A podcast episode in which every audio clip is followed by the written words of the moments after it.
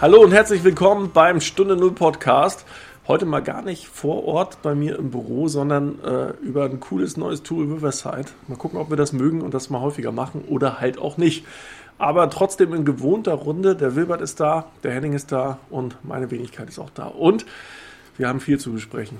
Ähm, neuerdings, seit der letzten Folge, in der wir schon äh, grob äh, äh, eigentlich, wo wir dachten, wir sind total abgedreht, über äh, Infrastruktur, globale gesprochen haben und Putin, äh, der die ja beeinflussen könnte, äh, ist es tatsächlich eingetreten, dass äh, ein Krieg in der Ukraine ausgebrochen ist. Äh, und genau diese Infrastruktur ins Spiel kam durch Elon Musk. und also wir, wir haben ein bisschen gestaunt, wir hatten ein gewisses Déjà-vu, als wir die Nachrichten verfolgten. Und jetzt haben wir das Gefühl, dass wir das doch mal vielleicht auch im Rahmen vom Stunde Null Podcast aufarbeiten sollten. Insofern freue ich mich. Äh, Wein haben wir heute, habe nur ich und den habe ich auch gerade ausgetrunken. Und äh, aber Wilbert und Henning sind auch da. Das ist das Wichtigste. Bleibt mir nichts mehr vorzustellen. Doch, also vielleicht kann ich da nur sagen, bei mir gibt es grünen Tee mit Ingwer, frischem Ingwer. Mmh, sehr lecker. Ja, bei mir gibt es Wasser hier, aber das ist okay. Immerhin mit Sprudel. Immerhin, immerhin Wasser mit äh, H2O. Ja, Mensch, äh, also ich muss sagen, es hat mich ganz schön mitgenommen, die Situation so aus den letzten Tagen. Ich dachte so endlich, so Covid, man hat das Gröbste überstanden, die Sonne fängt wieder an zu scheinen und auf einmal äh, über, überkommt es uns. Da kommt auf einmal ein Angriffskrieg ganz in der Nähe äh, in Europa. Mich hat das, äh, mich hat das auch total erschüttert. Ne? Also ich bin, bin immer noch fassungslos. Also das ist, hm, ich sage das wirklich nicht oft, ne? aber dies hat mich wirklich im Mark erwischt im Markt getroffen. Also ich finde das so, so erschütternd, äh, die Brutalität, äh, was da passiert ist. Ähm, Wahnsinn. Na gut, das also geht uns ja wohl gedacht, allen so. Ich so könnte mir vorstellen. Mitnimmt. Ja, ich kann mir schon gut vorstellen, dass wir hier äh, letztendlich natürlich alle dieses, dieses Gefühl haben und auch natürlich die Angst, die mitschwingt, weil das ist ja so eine, scheint ja so eine auswegslose Situation zu sein. Ne? Äh, und also zumindest, dass da irgendwie, viele hoffen ja, dass was passiert innerhalb Russlands. Ich kann euch berichten, dass ich äh, ja gerade in einem Projekt saß, dass äh, deren Fertigung in Moskau weitergemacht wurde. Also ich habe äh, hab so einen Filmscore gemacht und der wurde dann in Moskau zu Ende gemischt. Und die Leute, die da sitzen, die wollen alle weg. Es sind schon einige weg. Der Produzent ist, hat das Land verlassen, der saß auch da. Der Regisseur versucht den letzten Flug rauszukriegen. Und teilweise die vor Ort Arbeitenden und auch Einheimischen wollen auch weg, weil die sind alle also die, die merken plötzlich, dass sie in einer Megadiktatur leben. Jetzt durch diese neuen Gesetze. Der, der, ähm, der Typ, der da die Special Effects macht und so, der ist äh, festgenommen worden, als er eine Blume niedergelegt hat. Naja, es war halt das Gedenken für die, für die Ukrainer. Äh, ist gleich mal ins Gefängnis gekommen. Drei Stunden geregistriert, nächstes Mal eine Woche, danach ein Jahr. Klare Ansage. Und die Leute wollen da nicht mehr sein.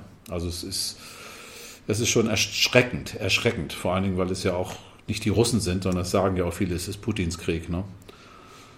Aber es ist eigentlich die einzige Hoffnung, oder? Die, die Hoffnung, dass aus Russland selbst heraus ein, ein Reform, ein Demokratisierungsprozess angestoßen wird. Also ich sehe es schwierig von außen, ihn zu stürzen. Wie soll das funktionieren? Also die, die NATO kann nicht militärisch eingreifen.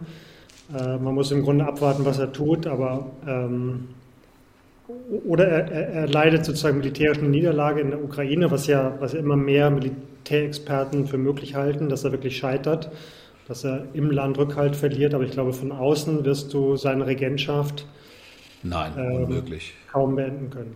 Es könnte halt ein Zermürbungskrieg auf beiden Seiten werden. Also die Russen können ja genauso zermürbt werden. Ich glaube, er hat einfach damit gerechnet, dass es ähnlich wie mit der Krim wird dass man da reinfährt und alle sich freuen so ein bisschen. Ach, endlich kommt Russland. Naja, freuen. Nimmt, ja, na, aber das war ja genau das Gegenteil. Also, also es hätte ja eigentlich nicht, äh, zumindest kommunikativ nicht wirklich schlimmer kommen können für ihn. Also ich meine, der, der Staatschef, äh, so wie ganz viele andere, haben es ja wirklich äh, geschafft, den Krieg auf eine neue Ebene zu heben. Und das ist ja das, was auch schon viele antizipiert haben. Also jetzt neben dieser physischen Auseinandersetzung, neben dem Cyberkrieg, den wir sicherlich auch gleich nochmal tangieren, gibt es halt einen ganz klaren Kommunikationskrieg, ja? also der, der Krieg der Botschaften sozusagen. Absolut, aber, aber sonst ist das doch wirklich ein Krieg, wie er stärker aus der Zeit gefallen kaum sein könnte, oder? Ich finde, das ist, ähm, das ist wirklich 19. Jahrhundert, also vielleicht Anfang 20. Jahrhundert. Also territoriale Gewinne, äh, imperialistische Kriege zu führen, ist, ähm, ist, ist unfassbar von, von gestern. Und ich, ich, ich frage mich, und das ist ja auch immer stärker erkennbar, du kannst einen solchen Krieg eigentlich gar nicht gewinnen. Was willst du da? Also das ist ja ein, ein wahnsinniger Ressourcen, Ressourcenverschleiß. Und äh, selbst wenn du militärisch obsiegst, ähm, wie willst du denn da dauerhaft ähm, bleiben? Ähm, du kannst irgendwie eine prorussische Regierung einsetzen, aber das, das nimmt dich doch sozusagen Tag für Tag voll in Anspruch. Naja, der will seine Machtbasis sichern. Ne? Ich meine, das ist, gefährlich, wenn in Belarus direkt nebenan in der Ukraine plötzlich Demokratien entstehen. Das äh, gefährdet ja seine seine äh, äh, Strukturen im, im, eigenen Lande, ne? wenn, wenn die immer mehr quasi sowas mitbekommen. Also, ja, das, das verstehe aber, ich, aber meinst du, das ist hilfreich, wenn er jetzt die Ukraine überfällt und er, er dort sozusagen mit zivilem Ungehorsam und Widerstand aus der Zivilgesellschaft rechnen muss? Also das ist ja, du kannst das ja nie mehr befrieden. Das ist ja auch völlig zerstört. Du musst es wieder aufbauen. Du musst, ähm, du, du, musst es kontrollieren. Du musst eine, eine Regierung einsetzen. Äh, also ich, ich, glaube, das ist eine totale Fehlkalkulation. Aber das macht es ja so gefährlich, diese Unberechenbarkeit. Sozusagen von, von den Zielen her. Was willst du da? Ja, ich finde, das macht es so, so, so, so unberechenbar von der, von der, vom, ähm, vom ganzen äh, aus, was, wie das, wo das hingehen kann. Das macht ja, das, das macht ja auch so gefährlich, finde ich. Aber ich, ich denke, das Einzige, was wir wirklich tun können, ist aus zumindest meine Sicht, und wir hatten da vorhin ja schon mal ganz kurz angesprochen, ist, dass wir den Druck noch mehr erhöhen. Und ganz ehrlich, äh, die Weigerung, äh, russisches Öl zu importieren, ähm, äh, mit dem Hinweis darauf, selbst Habeck hat es ja gesagt, dass der soziale Frieden hier gefährdet ist, die kann ich gar nicht nachvollziehen. Ich meine, wir haben äh, Ältere werden sich erinnern. ne, Henning? Ah, ich, ich erinnere mich noch sehr gut daran, dass wir im äh, eine Ölkrise hatten, die OPEC-Staaten damals den Ölhahn zugedreht haben und dann haben wir hier reagiert mit autofreien Sonntagen. Der hast du auch erlebt, ja. Und das ging auch. Es war sogar Happenings. Die Leute sind auf den Autobahnen rumgelaufen. Und äh, warum nicht äh, entsprechende Maßnahmen hier jetzt einführen? Sagen, okay, es wird noch äh, mit ungerade Autokennzeichen fahren, äh, den einen Tag gerade am anderen. Das müssen sich die Leute halt anders organisieren. Ich bin sicher, dass das geht. Und ich bin auch sicher, dass, dass die Leute, wenn, wenn es sein muss, auch ähm, vielleicht noch äh, sparsamer sein können, was ja grundsätzlich also, auch witzigerweise. Henning jetzt den wirtschaftlichen Impact skizziert, der sicherlich massiv ist. Ja, ist klar. Halt die Frage, ich meine, es gibt ja immer noch, entweder sagen wir, wir wollen kein Öl mehr und es gibt auch noch die Möglichkeit, also ich meine, irrational haben die Russen jetzt schon gehandelt, beziehungsweise Putin, ja. Es kann auch immer noch sein, dass, die, äh, dass der sagt, wir drehen euch das Öl ab. Hat er ja schon gesagt. Also wir können Gas. halt mit allem rechnen. Ähm, dass wir können auch immer annehmen, dass ein Bluff ist und so weiter und so fort. Aber über rational und irrational sollten wir auf jeden Fall nicht mehr, äh, nicht mehr streiten, weil das, äh, da, da hat es, glaube ich, sehr viele kalt getroffen und überrascht, was in den letzten Tagen und Wochen passiert ist.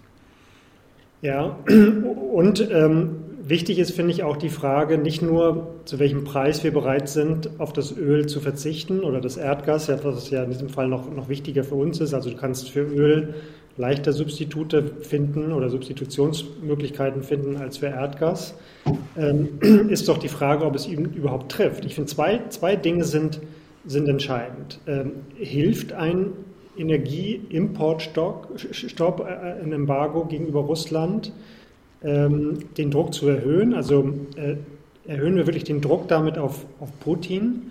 Und falls das nicht der Fall ist, äh, können wir die Sanktionen wirklich durchhalten. Also nichts ist, glaube ich, fataler, als in, in zehn Monaten zu sagen, der Winter ist hart und wir lassen die Sanktionen fallen, obwohl er sich gar nicht bewegt hat. Also das, das ist, das ist gefährlich und wir haben einen, einen globalen Energiemarkt und Ölmarkt. Also es kann sein, dass wenn Europa ähm, kein Öl mehr aus Russland bezieht, dass, dass Putin eben das Öl woanders hin verkauft. Ne? Also wir haben ja, einen globalen Ölmarkt und es kann sein, dass die Energiepreise steigen und er sogar noch davon profitiert oder China davon profitiert, ne? durch, durch, durch die billige Energie. Also es ist nicht so ganz klar, dass, ähm, dass wir mit einem Embargo gegenüber Russland den Druck auf Putin wirklich erhöhen. ähm, dass wir sozusagen, da, da gebe ich dir ja vollkommen recht, Wilbert, dass wir mit europäischem Geld keinen Krieg in Europa finanzieren dürfen, moralisch, ist, ist völlig klar. Äh, die Frage ist nur, ob wir mit diesem Schritt wirklich den Druck, den wirtschaftlichen Druck auf Putin erhöhen würden. Das wäre wahrscheinlich eine ja, Situation, ne?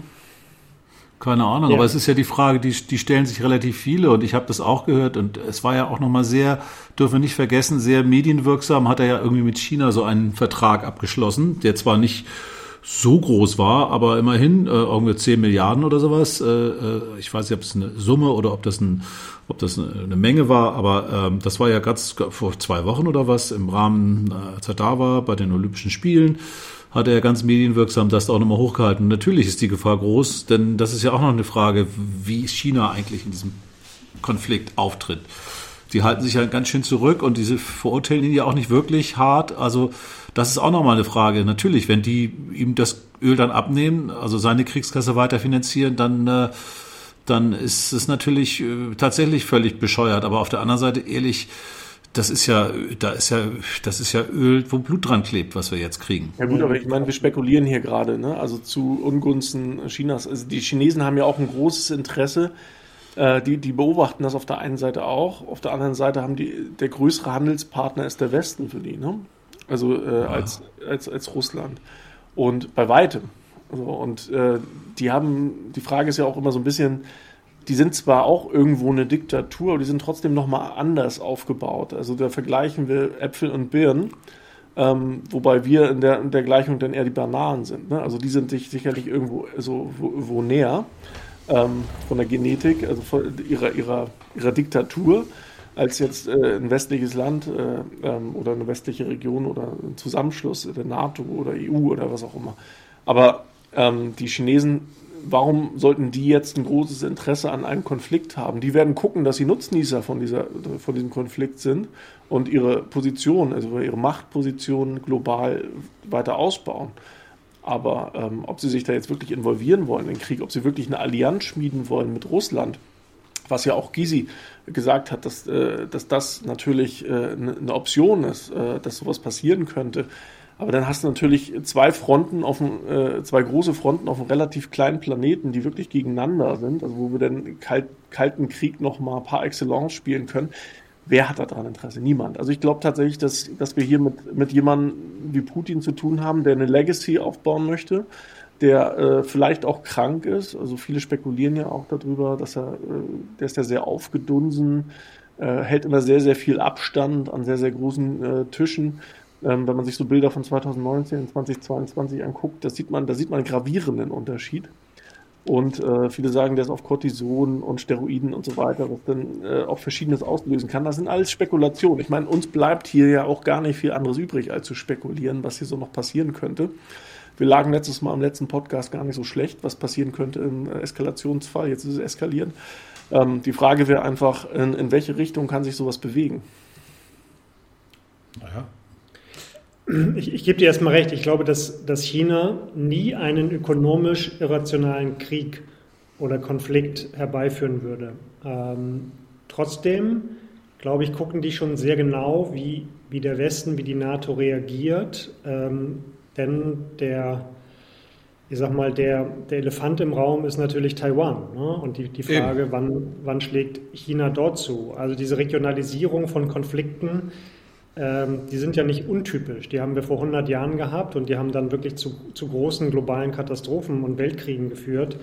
Äh, und das sehe ich. Also, also China wird einen, einen, solchen Krieg nie führen, ähm, aber eben einen anderen womöglich vom Zaun brechen und guckt, glaube ich, ganz genau, was jetzt passiert militärisch.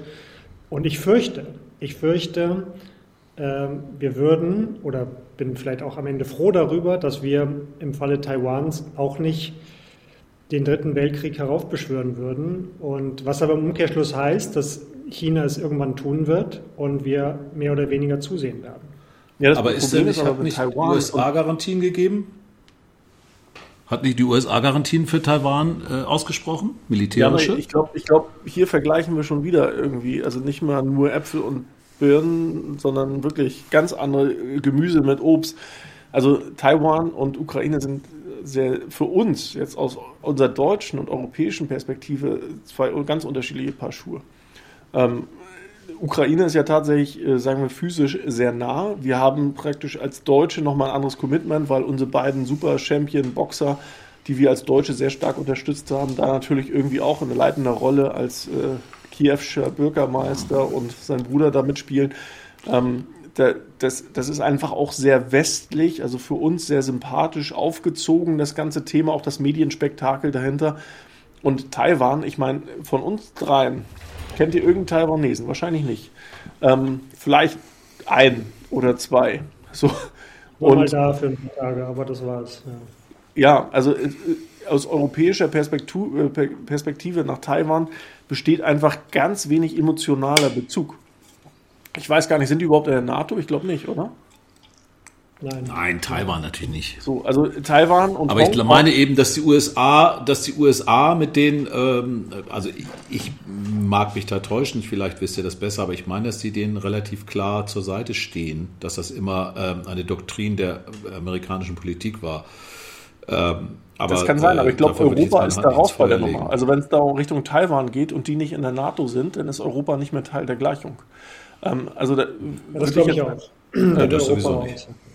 Und äh, weil wir, wir, da einfach null Bezug zu haben, warum sollten wir? Ne? Wir haben jetzt gerade andere Themen ähm, und jeder kämpft so ein bisschen seinen Krieg. Als Am Amerika, als Weltpolizei hast du da sicherlich nochmal irgendwie einen anderen Auftrag oder vielleicht auch ein anderes Selbstverständnis. Aber äh, man muss ja auch irgendwo auch einen emotionalen, der emotionale Bezug ist, glaube ich, das Wichtigste, was in diesem, äh, äh, diesem Krieg äh, letztendlich ausmacht. Das ist das, was uns so berührt, was uns so runterzieht, tatsächlich auch, warum sowas überhaupt passiert. So, und äh, was China da jetzt endlich mit Taiwan macht, ich meine, da können wir auch spekulieren. Das kann gut sein, dass sie da mal links und rechts gucken, aber im Zweifel läuft das auch komplett anders ab. Vielleicht läuft das auch genauso ab, wie Putin sich das gewünscht hätte mit der Ukraine, weil die Selbstwahrnehmung, glaube ich, von der Fremdwahrnehmung äh, massiv auseinandergegangen sind. Putin hat ja wirklich einen Zustand geschaffen. Er hat sich ja isoliert von allen möglichen äh, Beraterzyklen und ähnlichem. Der hat ja mehr oder weniger gefühlt auf eigene Faust äh, entschieden was in China, glaube ich, keine so Option ja. wäre. Also ich glaube, egal wie sehr ähm, autokratisch China oder wie auch immer geführt sein mag, ähm, ich glaube, die haben dann nochmal andere Checks and Balances in ihrem System als zum Beispiel in Russland aktuell. Also ich, ich würde ganz gern darauf einhaken, weil du sagtest, äh, der, der, Krieg, den er quasi äh, im Alleingang führt, das sind Informationen, die ich auch gehört habe. Jetzt haben wir allerdings natürlich eine Zeit, gerade im Krieg ist natürlich jede Art von Information, egal ob sie jetzt von der ukrainischen Seite, der russischen Seite oder angeblich neutraler Seite kommt, erstmal mit sehr viel Vorsicht zu genießen. Ich finde aber auch, und das, das scheint ja auch ein bisschen so, zumindest in der Realität sich zu zeigen, dass wohl offensichtlich eine ganze Menge auch Russen äh, auch in, in verantwortungsvollen Positionen, also der Kollege, mit dem ich telefoniert habe, der nun eine ganze Menge Menschen dort kennt und auch mit einigen Ministern zu tun hatte, hat mir erzählt, tatsächlich eins zu eins, dass die selbst überrascht waren. Die wussten nicht, was der davor hat und waren selbst auch schockiert teilweise. Haben natürlich je nach Position entweder den, die Schnauze gehalten oder sich äh, abgesetzt. Und ähm, ich meine, auf der, auf der anderen Seite habe ich dann auch so Informationen gehört, wie dass äh, ja, Putin doch auf eine Wiederwahl von Trump gehofft hat und äh, Trump ja äh, schon damit dem, der hat ja schon damit gedroht, aus der NATO auszusteigen und dass das eigentlich auch so eine Geschichte war, die, die sozusagen mit den beiden im Hintergrund schon mal angedacht worden ist, auch wenn sie nicht geklappt hat. Aber ähm, äh, stellt euch mal bitte die Situation vor. Hätte der, der, der, mal was ganz anderes, der hätte das tatsächlich letztes Jahr da durchgezogen, sagt, ey, ihr Blödmänner, wir gehen da raus, dann, dann würden wir hier aber noch ganz anders stottern. Ich finde es jetzt schon, also ich bin jetzt schon, fühle mich jetzt schon in meiner Sicherheit hier in Deutschland ähm, noch nicht richtig bedroht, aber schon, sag mal, ich, ich mache mir Gedanken, weil die, der Typ, Absolut. wenn der Typ wirklich Amok läuft, dann hat er eben Atomwaffen und das war immer schon klar, dass das Schlachtfeld, das ist hier. Also ich, äh, äh das ist, ich glaube ich glaub nicht dran und ich hoffe es auch nicht und ich, ich bin jetzt auch nicht auf der Flucht hier, aber äh, es sind plötzlich Gedanken, die waren 30 Jahre lang nicht denkbar. Ne? Die waren das letzte Mal denkbar im Kalten Krieg. Und das ja, ist schon, halt, das du hast halt Putin, der 15 Jahre, glaube ich, lang äh, in der DDR gedient hat, als deswegen fließt, spricht er auch fließend Deutsch. Der war ja mit seiner Familie in der DDR stationiert, bis praktisch die Mauer fiel und er praktisch oh. abgezogen wurde. Ich glaube, der war sogar ganz happy, Äh, in, in, der hat sich ganz wohl gefühlt da. Und ich glaube, der sehnt sich so ein bisschen, also aus nostalgischen Gründen, vielleicht auch aus anderen äh, äh, äh, Drivern, aber aus anderen äh, Antriebsgründen, aber so ein bisschen nach dieser Situation zurück der Sowjetunion, ja, die ihn so ein bisschen dahin. Du meinst, er möchte mal wieder unbeobachtet äh, in, in, äh, in Sachsen spazieren gehen dürfen, oder wie? Danach sieht er sich dann. Was du definitiv, also was ich glaube ich schon, also egal, ob er ein Psychopath ist oder nicht, aber wovon du ausgehen kannst, dass er höchstwahrscheinlich auf Deutschland zunächst nicht die erste Bombe schmeißt, sollte er eine schmeißen, weil niemand tut das, äh, äh, schmeißt gerne auf sein Zuhause oder auf eine Region, in der er sich wohlgefühlt hat, eine Bombe drauf. Mhm. Aber, Aber, es gab ja offenbar wohl doch einen Wandel bei ihm persönlich. Ne? Also er war dann ja, glaube ich, auch Bürgermeister von St. Petersburg und das ist ja auch eine sehr, sehr westlich Stadt, orientierte Stadt, muss man sagen. Und äh, er hat ja auch mal im Deutschen Bundestag gesprochen, 2000, war das 2001 oder so. Äh, und ähm, da hat er sich ja auch tatsächlich als, als Demokrat und als, als Freund Europas zumindest gegeben. Und es muss aber irgendwann eingesetzt haben, dass er ähm, komplett in die Gegenrichtung marschiert ist. Ne? Also ähm, irgendein Bewusstseinswandel muss es auf dem Weg bis 2007, da, da ist, glaube ich, eine, die, die nächste große Rede, bei der man schon sehen kann, dass er offenbar andere Absichten hat. Aber dazwischen muss irgendwas passiert sein, was man, glaube ich, schwer rekonstruieren kann, aber es gab einen Bewusstseinswandel.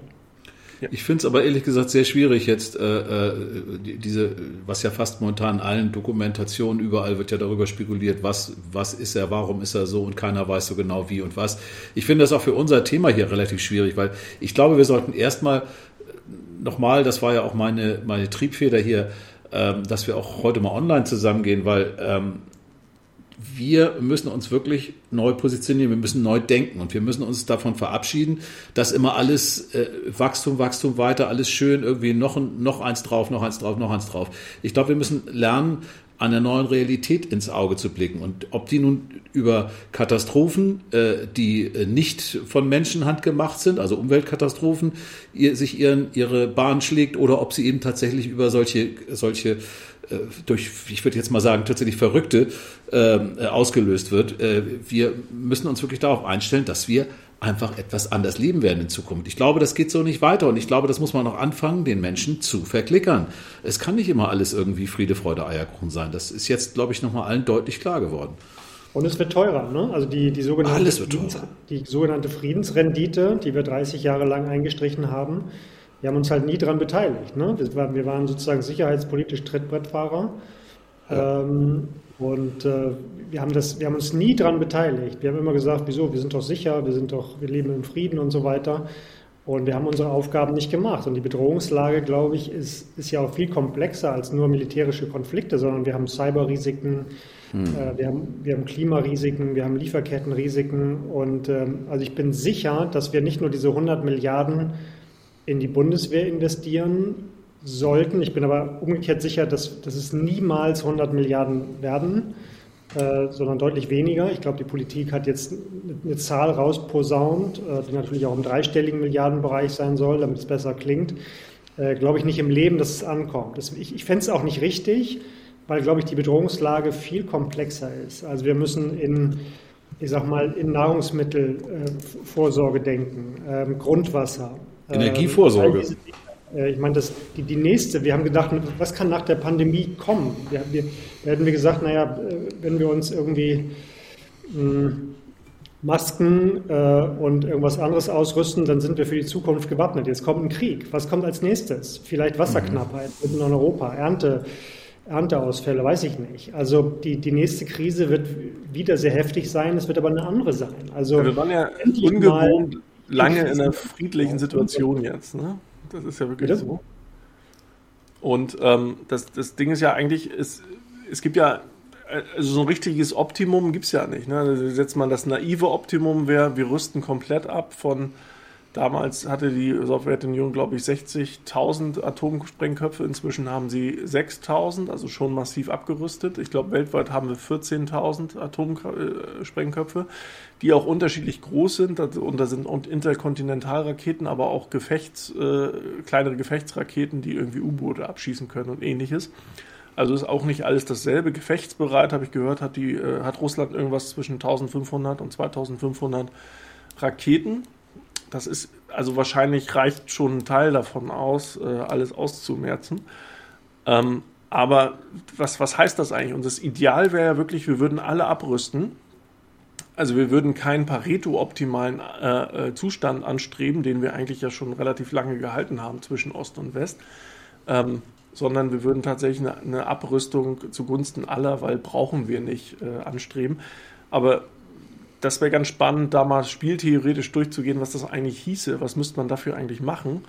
Und als zweites kann man natürlich die kurzfristige Maßnahme, wir erhöhen das Budget für, für äh, die Bundeswehr und äh, hauen plus zwei plus Prozent vom äh, Bruttoinlandsprodukt jetzt in die, in die Aufrüstung rein.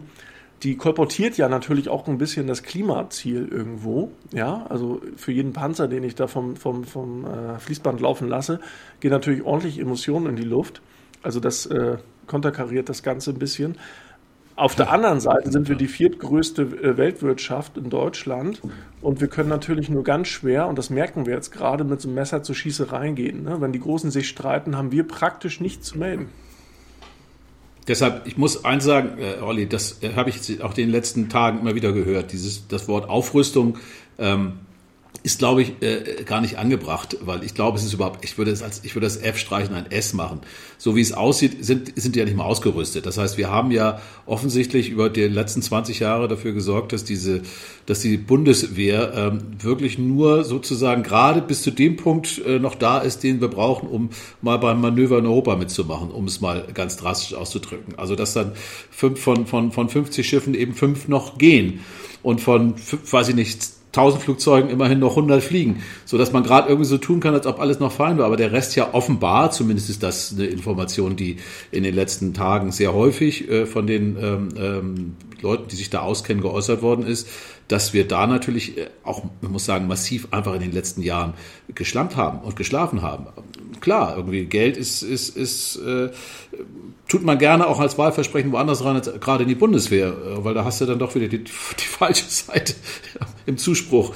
Ich glaube, die AfD hätte sehr viel schneller dafür zugestimmt. Ähm, äh, um das mal so auszudrücken. Aber, aber wir sind uns ja alle darüber im Klaren, dass es, dass es in dieser Welt und, und, und so wie, wie, wie wir sind und wie wir auch als Spezies sind, äh, wir werden nicht alle Friede, Freude, Eierkuchen zusammenlegen und sagen, nee, Waffen brauchen wir nicht mehr. Das wird es nie geben. Ich glaube, das ist, das eine Illusion.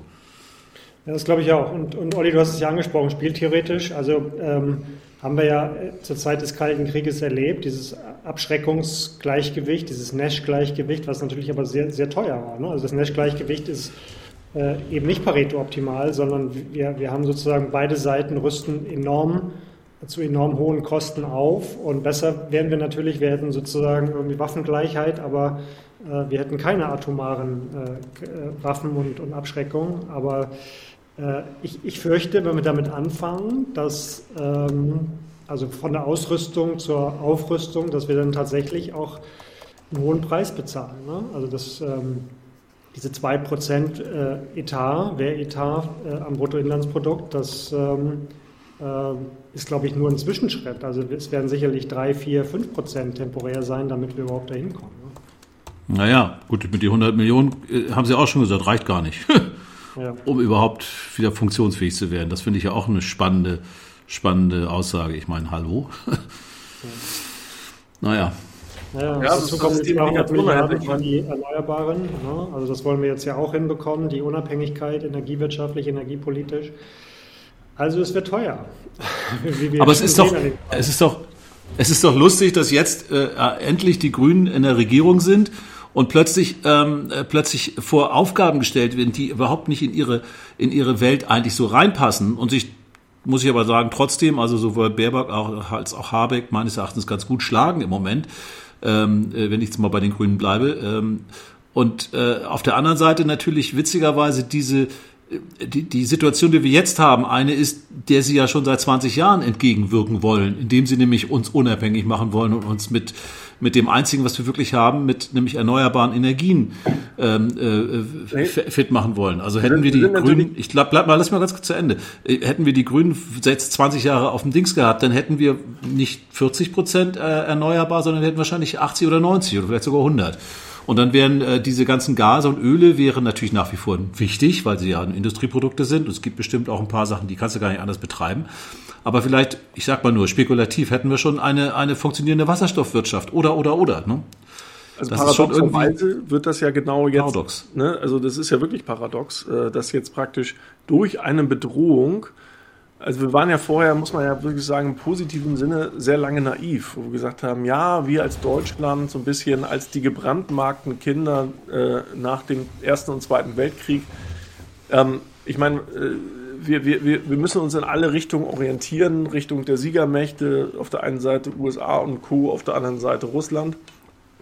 Ähm, wir holen von beiden jetzt praktisch pari äh, äh, Öl rein oder Erdgas oder was auch immer und sind so ein bisschen der neutrale, so ein bisschen, wir sind der Vermittler zwischen den Welten. Das ist eine sehr naive Rolle gewesen. Jetzt werden wir auf einmal eine Rolle gedrängt, als die größte und mächtigste Wirtschaftskraft in Europa doch endlich und alle, alle freuen sich drüber. Ich meine, wie, para, wie, wie, wie abstrus ist diese Situation, dass sie alle, alle Deutschland auf einmal abfeiern ähm, dass, dass sie äh, extrem aufrüsten wollen. Ja, das ist ja eigentlich auf der anderen Seite heißt das ja nur im Umkehrschluss, dass wir von dieser Kriegsschuld jetzt endlich durch diese neue Schuld, die jetzt Russland auf sich nimmt, erlöst worden sind, ähm, dass die jetzt praktisch vergolten ist sozusagen. Also man Ne, also auch wenn nicht, nicht 100 Prozent, aber zumindest zum großen Teil, dass man toleriert, dass ein Land wie Deutschland was, was lange stigmatisiert war ähm, durch, durch das Auslösen zweier Weltkriege, jetzt auf einmal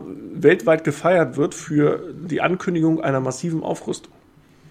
Hm. Ich, naja. ich habe aber so, so, leise Bedenken. Ne? Also ich finde, es gibt auch schon wieder so, so Stimmen, die, die sind arg militaristisch. Also die haben, die haben schon fast wieder Gefallen daran gefunden, irgendwie jetzt zu sagen, okay, jetzt werden jetzt kehren wir zurück zur alter Stärke so ungefähr. Ne? Also ich finde, das ist schon, das geht relativ schnell, dass du sozusagen aus Emotionen heraus dann der Aufrüstung und dem Militarismus das Wort redest. Aber ich würde noch, ähm, ich, ich, glaube übrigens, dass Olaf Scholz ähm, in gewisser Weise recht hat ähm, mit der Zeitenwende. Wir werden sicherheitspolitisch in Europa anders, einen anderen Blick auf die Welt haben, auf die Geopolitik.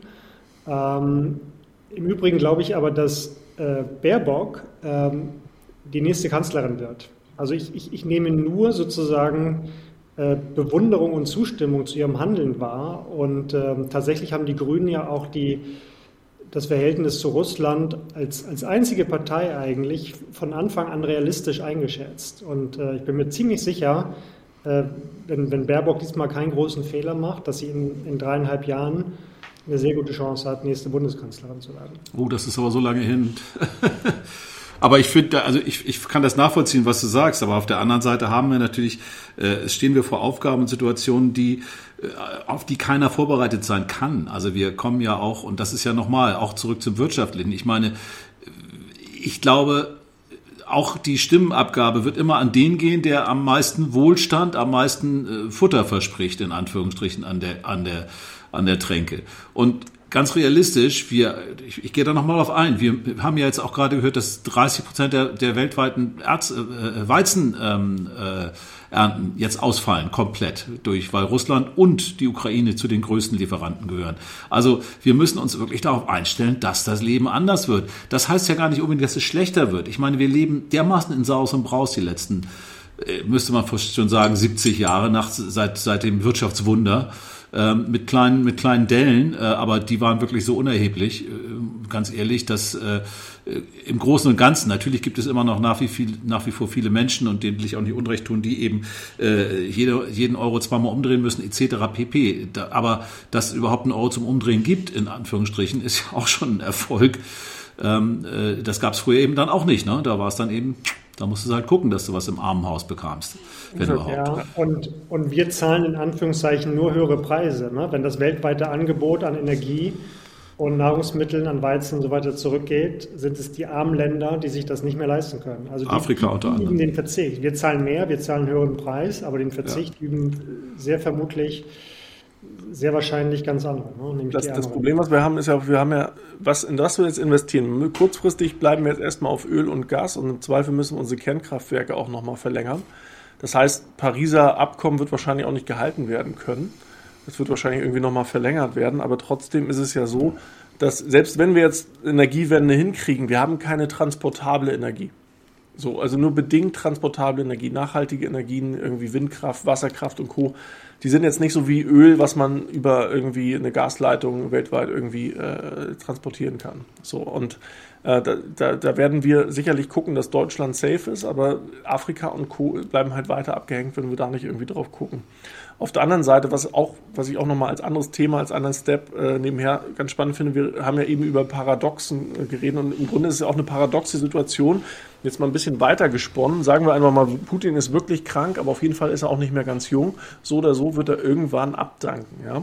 Und wenn Putin trotzdem, trotz der Tatsache, dass er höchstwahrscheinlich in Den Haag äh, zum Kriegsverbrecher gemacht wird, ähm, als Vereiner Europas tatsächlich, ich meine, das ist das erste Mal, dass wir wirklich mit über 30 Staaten äh, geeint auftreten, mit einer Meinung, mit einer Stimme. Das gab es ja, diesen Zustand gab es ja einfach noch nie. Und Der was passiert bestimmt. eigentlich, wenn, wenn so, ein, so ein Putin tatsächlich dafür ver verantwortlich ist, auch wenn er es überhaupt nicht vorhatte, absolut nicht, äh, Europa wirklich äh, und, und vielleicht sogar den kompletten Westen zu einer Entität, zu einer Einheit zu schaffen, äh, zu, zu vereinigen auf der anderen Seite stirbt er irgendwann weg, dann kommt ein Nachfolger, der ist vielleicht ein bisschen gemäßigter als der aktuell radikalisierte Putin. Und auf einmal ist der dann vielleicht auch offen für eine Demokratie. Das kann eine komplette Kehrtwende in der ganzen Mensch Menschenhistorie werden. Ja? Also das, das kann gut passieren.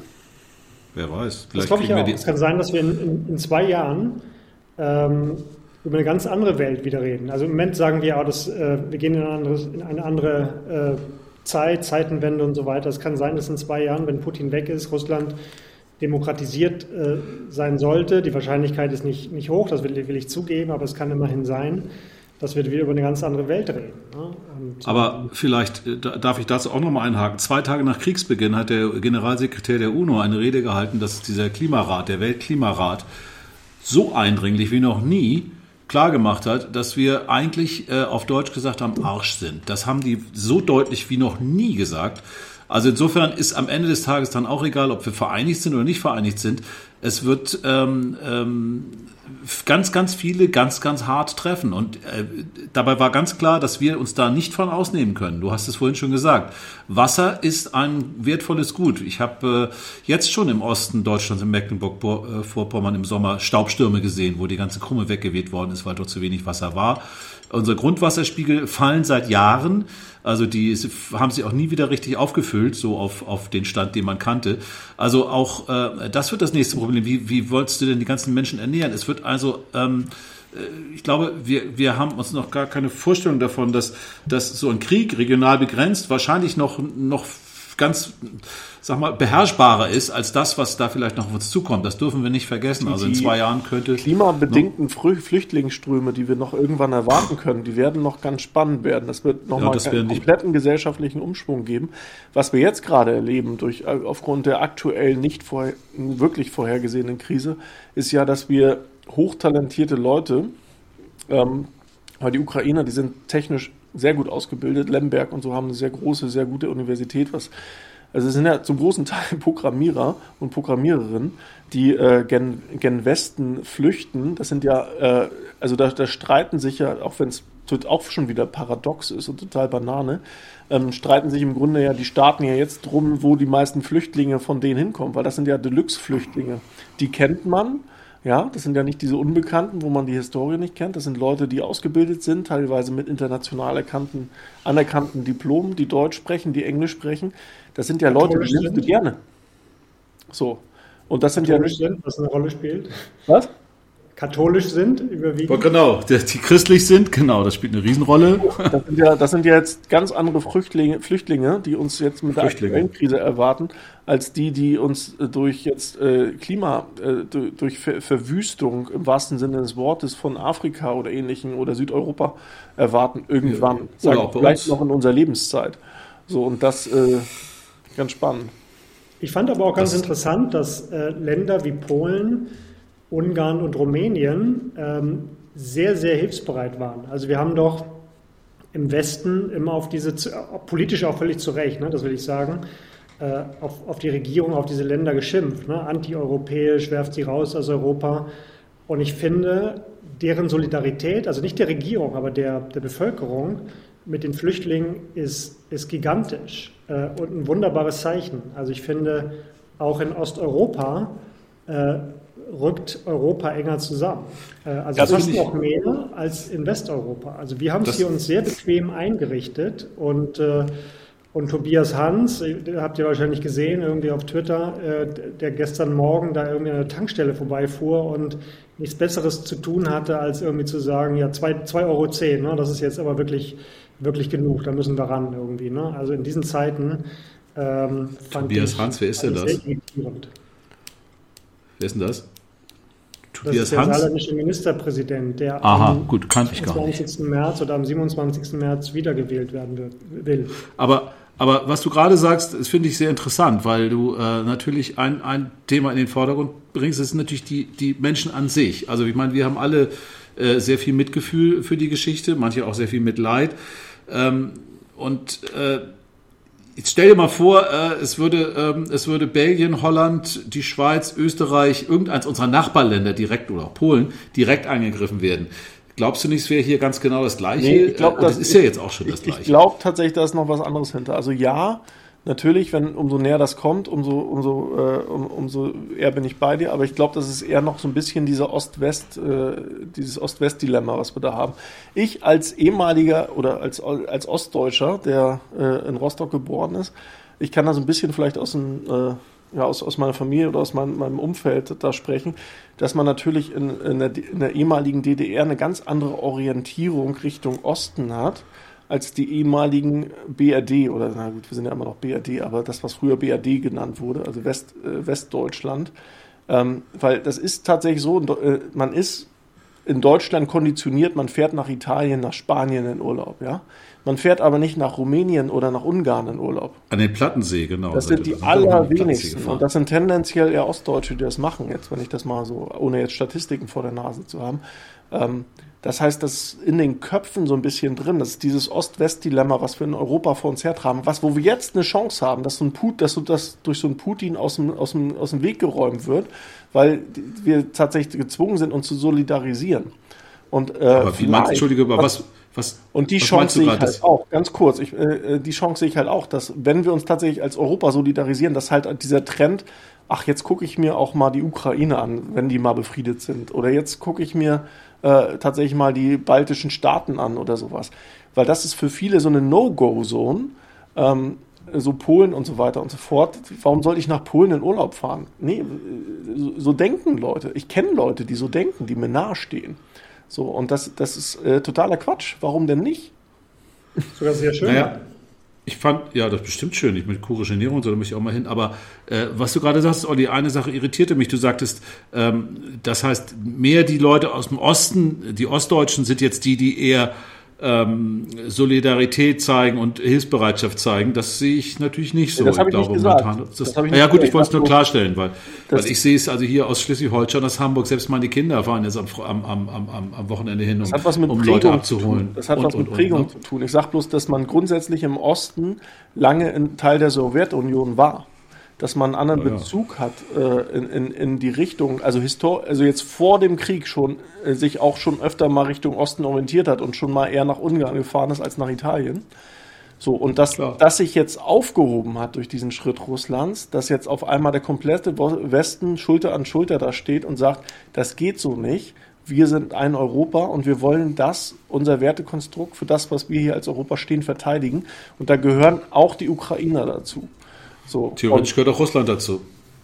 Die, die, Bis zum Ural genau, geht Europa. Ne? Ja, ne? So, aber die, die, sagen wir alle die demokratisch geführten Staaten gehören dazu. Bei Ungarn kann man darüber streiten, ob die, aber die, die sind die Fahnen im Wind. ähm, aber auf einmal steht man natürlich Rücken an Rücken und das ist ganz spannend. Das ist halt so ein Trend, der halt so, so ein paar historische Themen, wie ich sie gerade genannt habe, so ein bisschen äh, vom, vom Tisch wischen, was ganz schön ist. Absolut. Und ähm, ich habe ja Verwandtschaft in Polen und ich kann berichten, dass die wirklich Angst haben ne? und die, die auch schon über viele Monate und Jahre gesagt haben, passt auf vor Putin und Russland. Ich meine, gerade ja. Polen ist natürlich, äh, die waren auch zwischenzeitlich ein bisschen sauer auf die Deutschen. Also ne, von der einen Seite die Russen, die Aggression, das war vor, vor, vor 80 Jahren anders. Ähm, und ähm, äh, und jetzt andersrum, ne? also die, die, sozusagen die beiden großen Nachbarn haben natürlich Ängste ausgelöst. Ne? Und das ist immer noch so. Ähm, ich habe ja auch einen Kollegen, der hat, äh, seine Frau kommt aus Litauen und die berichten von dem Gleichen. Also die haben da wirklich. Die haben Schiss, ja. Die, die, die fühlen über, und haben über Jahre diese Bedrohung wirklich am eigenen Leibe erlebt. Also die haben wirklich Angst. Die sitzen zum Teil auf gepackten Koffern. Ich, ich sage mal, nee, nee, ihr seid NATO-Mitglied und äh, da passiert nichts. Ähm, die glauben nicht so richtig dran. Ne? Also die haben, die haben richtig gehend Angst. Also die, die, die sind selbst auf gepackten Koffern sitzen die. Hm. Das ist schon, das schon, das ist schon wirklich extrem, ja. Das ist schon nicht schön. Aber ja. nochmal, wir haben, also wir, wir sollten uns alle nicht, nicht zurücklehnen. Und finde, witzigerweise haben wir ja auch im letzten, unserem letzten Podcast, Olli, du hast es ja eingangs schon, schon, schon angesprochen, da haben wir ja schon solche Situationen äh, ein bisschen skizziert und auch die, die Frage, wie, wie viel Wehrhaftigkeit braucht es, ne, wie viel Einfluss muss es sein. Und ich glaube, wir müssen uns wirklich stärker denn je auf Europa konzentrieren. Also das, was, was wir gerade sehen, ist eigentlich eine Einladung dazu, wirklich jetzt die Vereinigten Staaten von Europa zu gründen irgendwann mit einer gemeinsamen Armee, mit einer gemeinsamen Außenpolitik etc. pp. Ich glaube, da wird es irgendwann natürlich darauf hinauslaufen müssen, weil sonst kriegen wir das nicht mehr verteidigt. Mal so. Oder eben eine stärkere EU und eine handlungsfähigere EU. Nicht immer Mehrheits, äh, einstimmigen Mehrheit oder was sie da brauchen oder zwei Drittel. Das geht auch nicht mehr auf die Dauer. Da muss ja, echt viel die Frage ist halt, brauche ich jetzt, also wenn ich jetzt tatsächlich sage, die NATO ist praktisch das Verteidigungsbündnis der EU und das müsste man dann wirklich mal zu Ende denken. Bräuchte es jetzt praktisch noch ein europäisches Zusatz Bündnis, äh, Verteidigungsbündnis? Oder sagt man eigentlich, wir alliieren wirklich mal die westlich denkenden Staaten in eine Wertegemeinschaft über die EU hinaus und denken halt nicht nur territorial, sondern wirklich mal global als Menschheit, gerade in einer Zeit, in der man virtuell mal eben kurz sowas machen kann, was wir hier gerade tun. Ähm, das das wäre einfach so eine Sache, die würde ich jetzt einfach mal in den Raum stellen, ob wir da eine Lösung für haben oder nicht. Aber Siehst du denn da mehr Länder als diejenigen, die jetzt in der Europäischen Union und der NATO verbündet schon sind. Also ich, ich war so ein bisschen schockiert über, über Indien. Hat Indien nicht als eines von vier Ländern gegen die Resolution gestimmt? Die was? Nee, sie haben sich enthalten. Sie haben sich enthalten, okay. Ähm, also mir fallen gar nicht so viele Länder ein, die westlich orientiert sind äh, und noch nicht äh, und, und weder in NATO noch in Europäischer Union äh, verbündet sind. Ich Indien weiß gar nicht, ist nicht zum großen Teil von, äh, zum aller, allergrößten Teil von, äh, von, von Russland abhängig, was Öl, was Energielieferungen, Gaslieferungen angeht. Die haben eine extrem hohe Abhängigkeit. Die haben auch ein anderes Commitment, weil sehr, sehr viele Russen auch in Indien Urlaub und Geschäfte machen. So, das ist halt äh, anders als in der westlichen Welt. Man, die denken westlich natürlich, aber die sind wirtschaftlich massiv abhängig von, von, von Russland. Ja, also es ist auch, das kommt ja noch hinzu, gerade ein Land wie, wie Indien, du sagst du, die denken westlich, ja, die eine Bubble denkt westlich, aber da gibt es ja noch so viele Strukturen. Sagen wir, die, die noch, höheren Kasten denken westlich? Ja, richtig, da gibt es aber noch so viele Strukturen und mit so vielen Menschen. Und nochmal, ich wollte einfach noch ganz kurz nochmal darauf hinweisen, dass wir ja auch in Europa einer Gefahr unterliegen ständig, dass das Projekt Europa durch Nationalisten, Populisten und Rechtspolitiker, wie jetzt zum Beispiel wieder Frankreich, eine ständige Gefahr ist, wo wir alle vier Jahre bangen, äh, ob da jetzt nicht doch mal ein Rechtsradikaler oder eine Rechts weit rechts äh, stehende ähm, Kräfte an die Macht kommen. Das ist ja äh, auch noch äh, äh, äh, präsent. Wir, Europa ist ja nicht per se einfach sicher. Das ist ja auch von innen sehr stark äh, zu verunsichern. Ich meine, wir haben es mit England gesehen, das übrigens auch ein Resultat von Putins Wirken, das hat er ja alles hingekriegt, genau wie Trump hingekriegt hat. Irgendwie scheint ihm auf der Zielgerade der, ich meine, der Typ ist super intelligent, ich habe echt Schiss vor dem. Ich finde den, äh, ich finde, das ist, ist irre. Der hat sehr, sehr langfristig sehr viele Sachen sich überlegt. Jetzt hat er vielleicht, hoffentlich, hat er sich vielleicht verkalkuliert, endlich mal. Aber der, der hat die letzten Jahre, ist das alles, ist, das ist echt, das ist so ein Masterplan, ey, Mastermind, Masterplan über die letzten 10, 15 Jahre. Ne? Kohle rein, Rohstoffe, Rohstoffexport äh, professionalisieren, Kohle rein, Armee modernisieren, ähm, so gut es eben geht, und dann eben äh, seine Einflusssphären erweitern. Also ich meine, das kann auch bei uns von innen wieder passieren, dass da irgendein Staat umfällt und uns dann komplett blockiert. Deshalb also müssen wir sogar noch eher darauf achten, dass Europa eben nicht in, in äh, radikale oder extreme Hände fällt, sondern moderat und demokratisch bleibt. Das ist auch noch eine Aufgabe. Also es gibt genug Aufgaben. Apropos, also ja, absolut. Und ähm, wie, wie, hieß es neulich so schön? Ähm, zum Frieden, für den Frieden brauchst du alle, für den Krieg brauchst du nur einen. Ne? Also, Schönes Schlusswort. also wir müssen, wir müssen alle dazu bringen, irgendwie friedlich zu sein. Das ist schon ja. eine immerwährende große Aufgabe. So, supi. Ja, ähm, wir haben natürlich, äh, Wilbert haben wir alles äh, besprochen. Na, wir haben bestimmt, wir haben bestimmt eine Kleinigkeit vergessen. Nee, ja, ähm, und, und, nächstes Mal vielleicht gerne auch weiter diskutieren an der Stelle, ähm, wie verändert das den, den Weltenlauf? Ne? Also die ganzen Themen, New Work und weiß ich nicht, Klimawandel, wir waren ja schon ein bisschen dran. Ne? Ob das, ähm, ist das jetzt eine Zäsur? Ist uns das, das andere unwichtig, was uns eigentlich wichtig sein sollte? Aber das äh, alles beim nächsten Mal. Ich dürfte gerne da noch zu, zu also ergänzend dazu sagen, unsere, Grundthe unsere Grundthematik war ja immer digitale Transformation. Und ja, das hat was damit zu tun. Denn wenn man das zu Ende denkt, dann ist auch genau das eine Möglichkeit der Teilhabe, es ist die Möglichkeit der Bildung und zwar in weit entfernte Ecken und nicht nur in bestimmten Blasen. Insofern äh, können wir das gerne mal wieder ein bisschen von der Seite beleuchten, halte ich für ganz wichtig. Aber that's not for today. Okay, guys. Insofern, ja, vielen Dank, dass ihr zugehört habt. Hat uns Spaß gemacht. Heute mal, wie gesagt, ein bisschen anderen Format. Ich hoffe, ihr, ihr habt es nicht zu sehr gehört. Und äh, das nächste Mal wieder physisch äh, bei mir im Büro. Und ja, Jungs. Mit Wein. War mir eine Freude. Ich darf dann ja wieder. Äh, ja, bis bald. Ciao. Tschüss. Ciao.